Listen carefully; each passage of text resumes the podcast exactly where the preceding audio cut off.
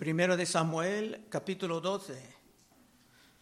Primero de Samuel, capítulo 12. En el último capítulo tuvimos una gran victoria al mano de Saúl y Samuel, trabajando juntos en contra de los amonitas.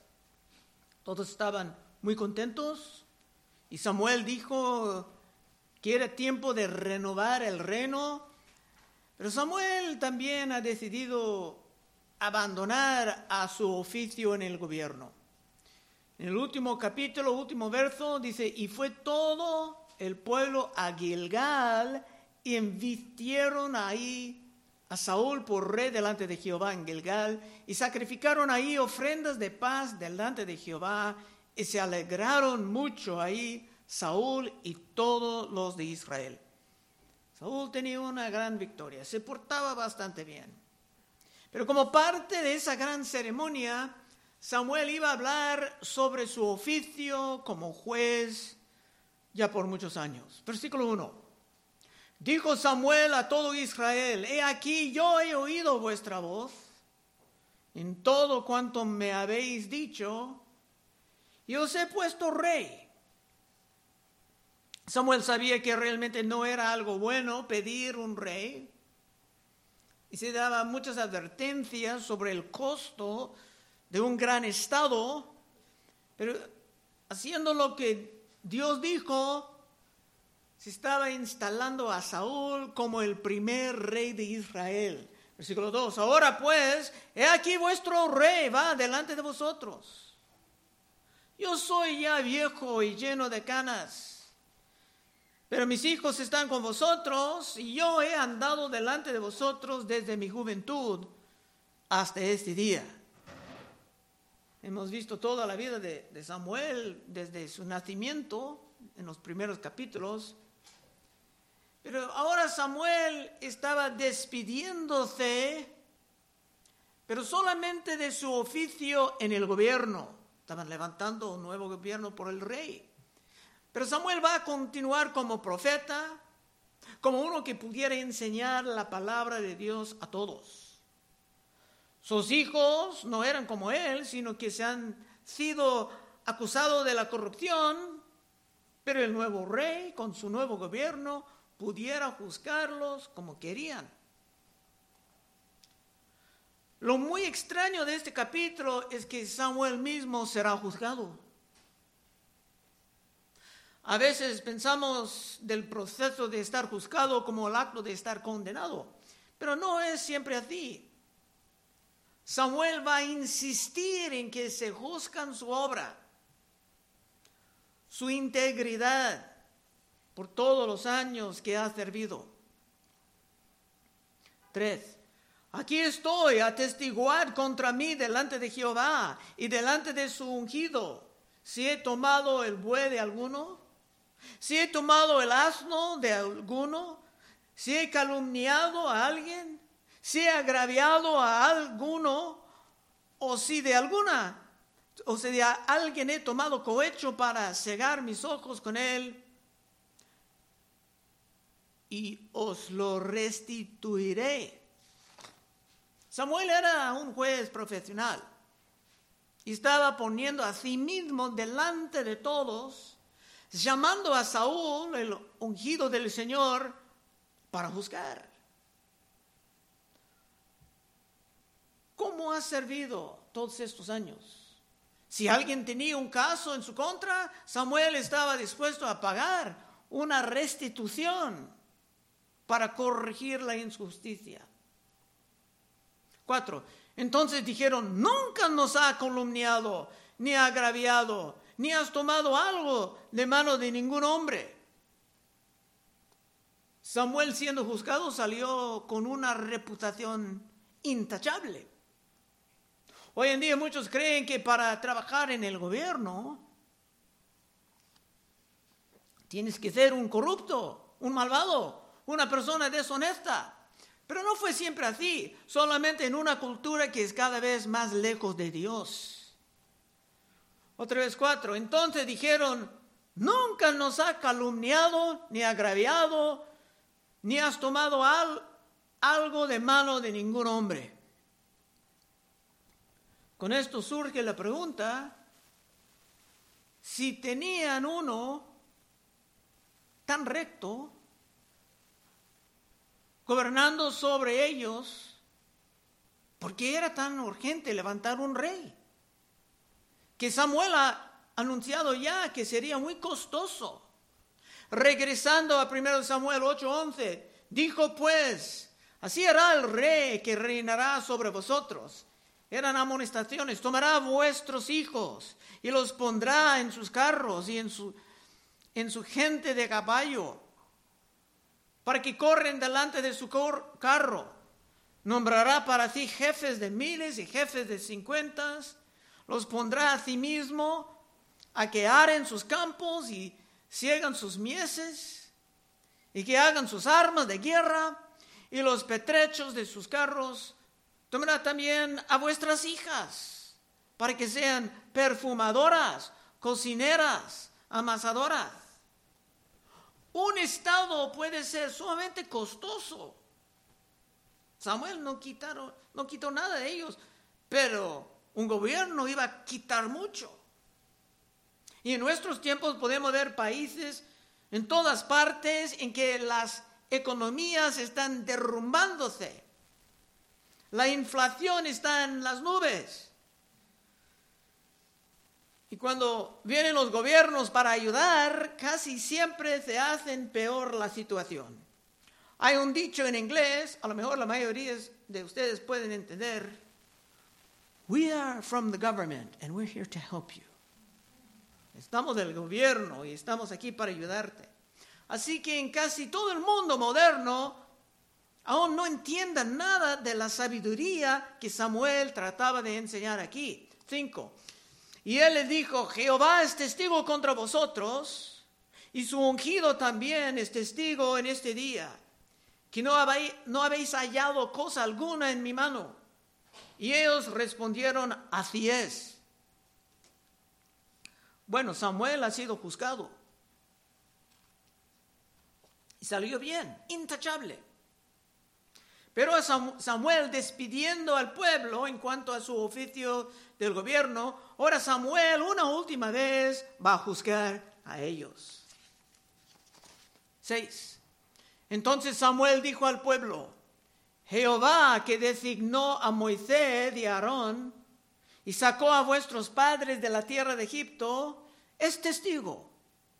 Ahora pues, aguardar y contenderé con vosotros delante de Jehová acerca de todos los hechos de salvación que Jehová ha hecho con vosotros y con vuestros padres.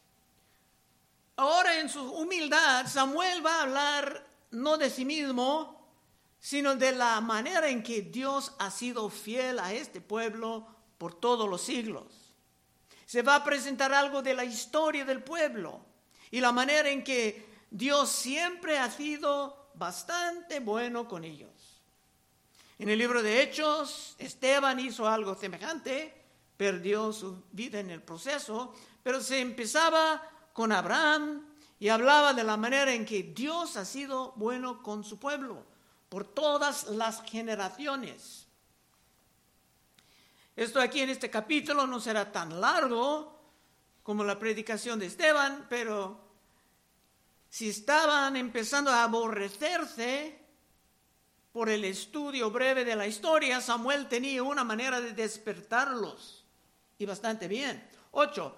Cuando Jacob hubo entrado en Egipto y vuestros padres clamaron a Jehová, Jehová envió a Moisés y a Aarón, los cuales sacaron a vuestros padres de Egipto y los hicieron habitar en este lugar.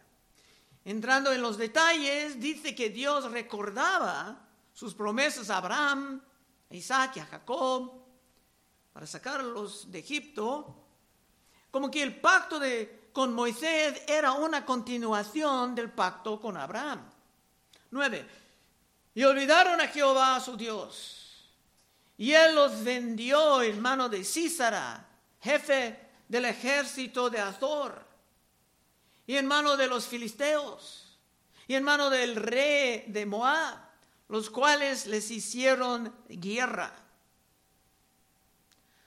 la servidumbre, las guerras, hasta las escaseces eran consecuencias por no caminar fielmente con su Dios.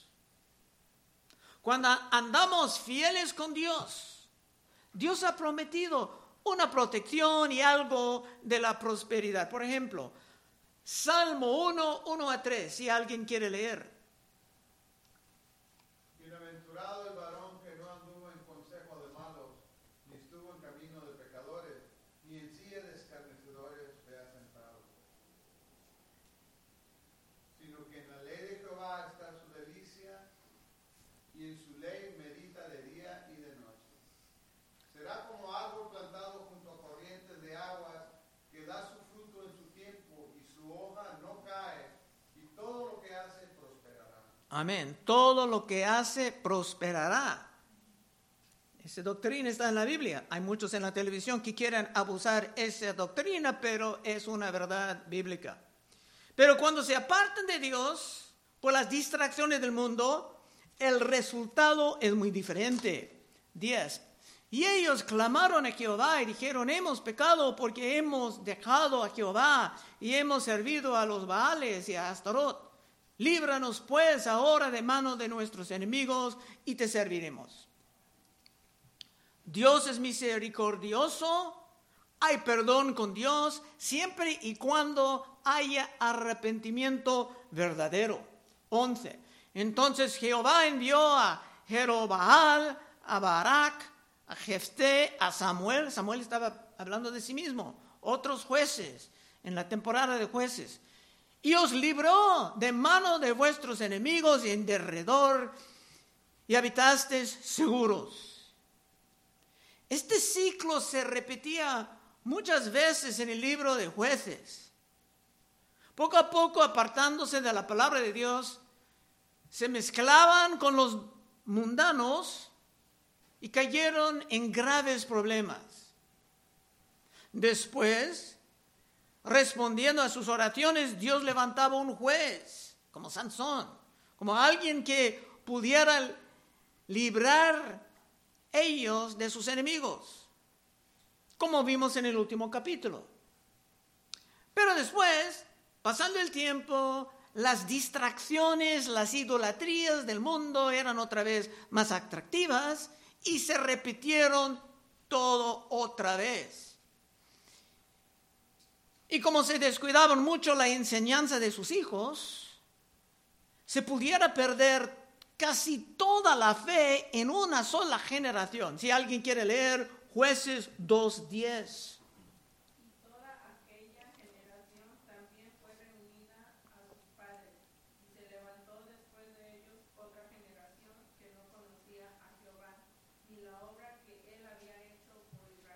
Amén, gracias, Cristina levantó después de ellos otra generación que no conocía a Jehová.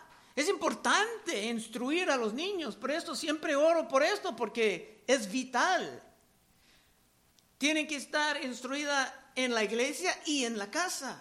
Es importante aún entender algo de la historia del pueblo de Dios. 12. Y habiendo visto que Naas, rey de los hijos de Amón, venía contra vosotros, me dijiste, no, sino que ha de reinar sobre nosotros un rey. Siendo así que Jehová vuestro Dios era vuestro rey. Ya tenían un rey. El Señor era su rey. Pero no, tenían que copiarlos del mundo porque estaban poco a poco cayendo otra vez en la apostasía. Pero con la enseñanza pura la sana doctrina de Samuel, la fe estaba empezando a regresar. Por esto vimos la gran victoria en el último estudio. 13. Ahora pues, he aquí el rey que habéis elegido, el cual pedisteis. Ya ves que Jehová ha puesto rey sobre vosotros. Tenían ya su rey. Y Saúl era el primero de muchos. Y todas sus acciones y las acciones de los demás, sus errores, serán grabados en la palabra de Dios para enseñar a las generaciones futuras sobre el gobierno civil. Nosotros tenemos desastres en todos lados en nuestra generación porque casi nadie quiere escuchar sobre la doctrina de un buen gobierno. Y por eso casi todos están sufriendo alrededor del mundo. En muchas partes del mundo por la inflación, por la falta de gasolina y otras formas de petróleo, la civilización está al borde de un colapso.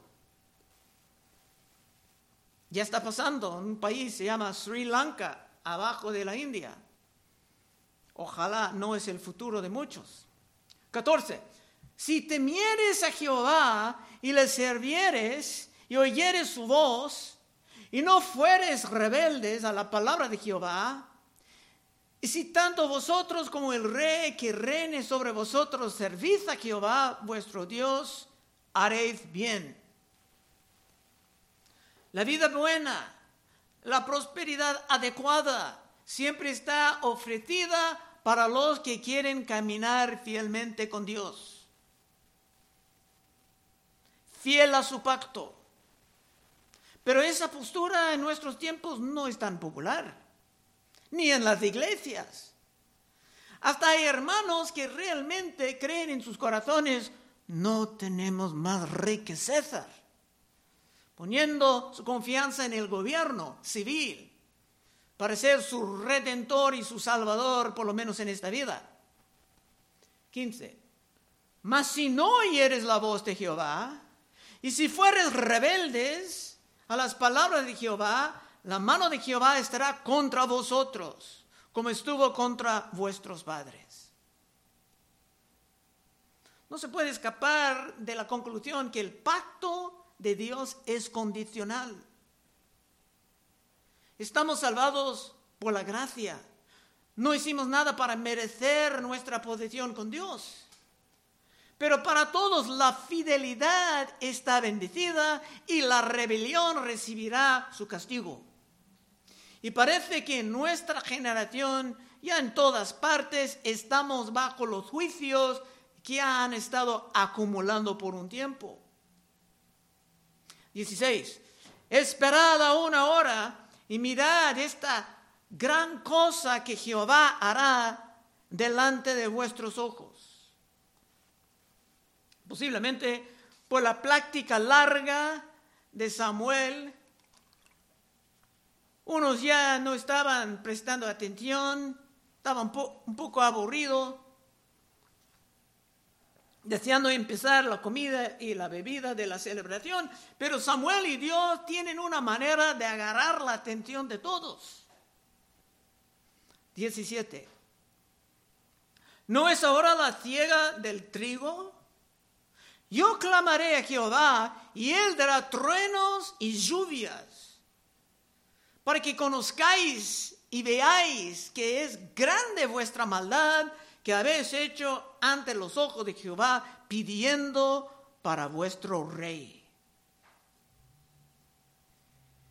El rey Saúl ha conseguido una buena victoria porque Dios es misericordioso. Pero eso no quiere decir que Dios estaba bien con su decisión de pedir un rey, rechazando a Dios como su líder. Regresando a 1 Samuel 8:7, Samuel fue a Dios cuando estaban pidiendo un rey y dice, dijo Jehová a Samuel, oye la voz del pueblo en todo lo que digan, porque no te han desechado a ti, sino a mí me han desechado, para que no reine sobre vosotros. Es que cuando el hombre está engañado por el diablo, se busca una autonomía que quiere decir que no quieren la ley de Dios, no quieren la autoridad de Dios, quieren una ley de hombre. En todas partes del mundo, en las universidades estatales, se andan rechazando la ley de Dios para enseñar la ley del hombre. Y cuando los jóvenes salgan de la universidad, entrando en las instituciones de diferentes sociedades, se ponen en práctica su máxima rebelión. Y el resultado es la pobreza, la oscuridad, la maldición de Dios.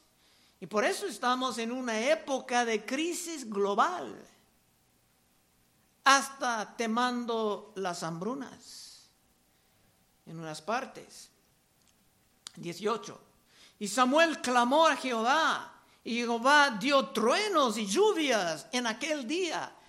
Y todo el pueblo tuvo gran temor de Jehová y de Samuel. Tal vez esto es lo que nosotros necesitamos en esta generación. O tal vez esto es lo que estamos recibiendo con la inflación, las pandemias, las guerras, la escasez. Todo esto está viniendo como los truenos y las lluvias de este capítulo 18. Y Samuel clamó a Jehová y Jehová dio truenos y lluvias en aquel día.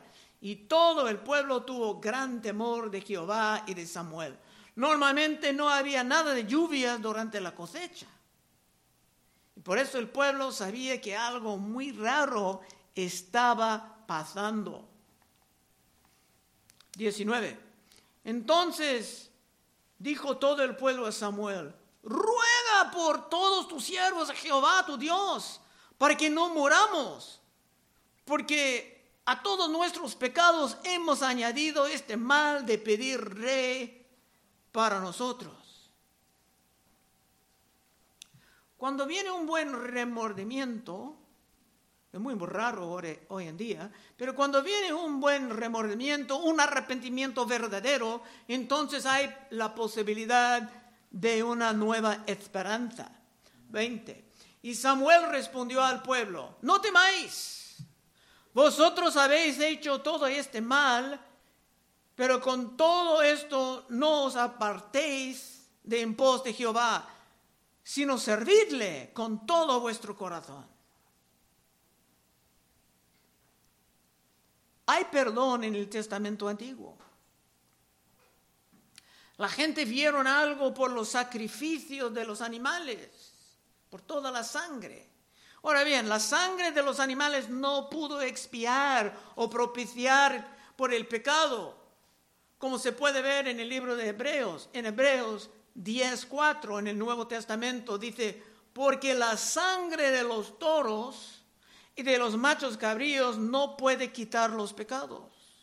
Por lo cual entrando en el mundo dice, sacrificio y ofrenda no quisiste, me preparaste cuerpo. Está hablando de Cristo. Quiere decir que los santos del Testamento Antiguo tenían acceso a la sangre de Cristo, aun siendo un sacrificio futuro. Como nosotros tenemos acceso a la sangre de Cristo como un sacrificio del pasado. El perdón era disponible pero esto no quiere decir que se pudiera vivir en la rebelión con impunidad. 21. No os apartéis en pos de vanidades que no aprovechan ni libran, porque son vanidades. Esa es, es una amonestación que pudiéramos aplicar a todos nosotros en el día de hoy.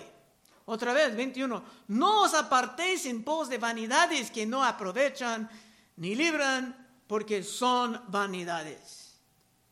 Tenemos que luchar por la consistencia en la vida cristiana y no, no es nada fácil a veces. 22. Pues Jehová no desamparará, desamparará, perdón, desamparará a su pueblo porque es por su gran nombre, porque Jehová ha querido haceros pueblo suyo. Así que lejos sea de mí que peque contra Jehová, cesando de rogar por vosotros. Antes os instruiré en el camino bueno y recto. Eso es algo precioso.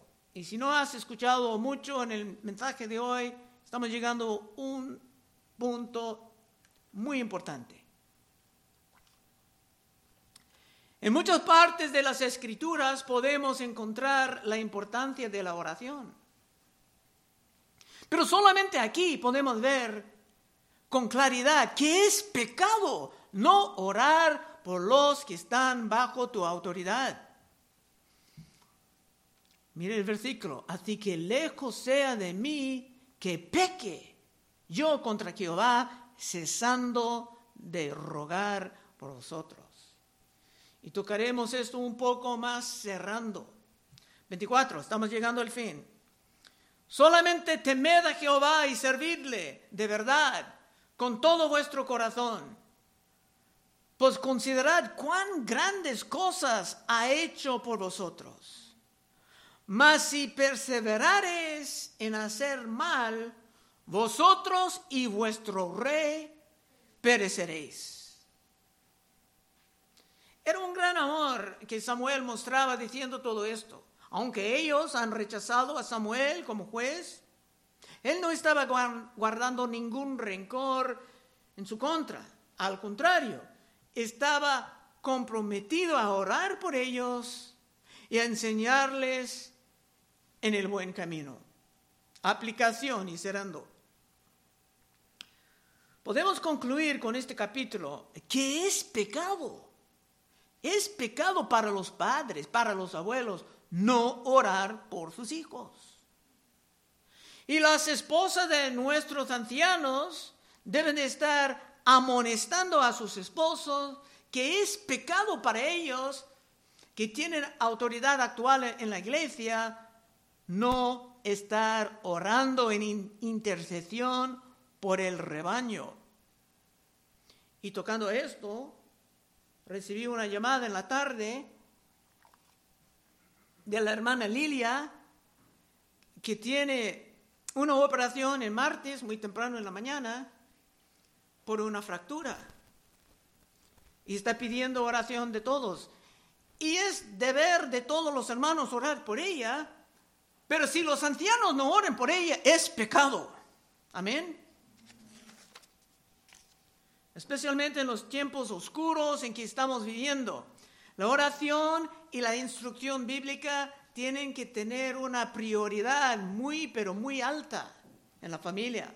Y si tú quieres brillar en es, y estar poderoso en la fe, aún en medio de tiempos de gran cambios y posiblemente de grandes dificultades, puedes pasar al frente en breve y oraremos contigo. Vamos a orar. Oh Padre, te damos gracias por lo muy interesante de ese libro tan antiguo, las historias de Samuel. Sabemos en poco tiempo estaremos estudiando a David y, a Salomón y otros. Guíanos, Señor, ayúdanos a mantener fieles, Señor, aun cuando es trabajo, es difícil continuar consistentemente en el camino cristiano. Ayúdanos, Señor, llénanos con tu Espíritu Santo. Pedimos en el nombre de Cristo. Amén.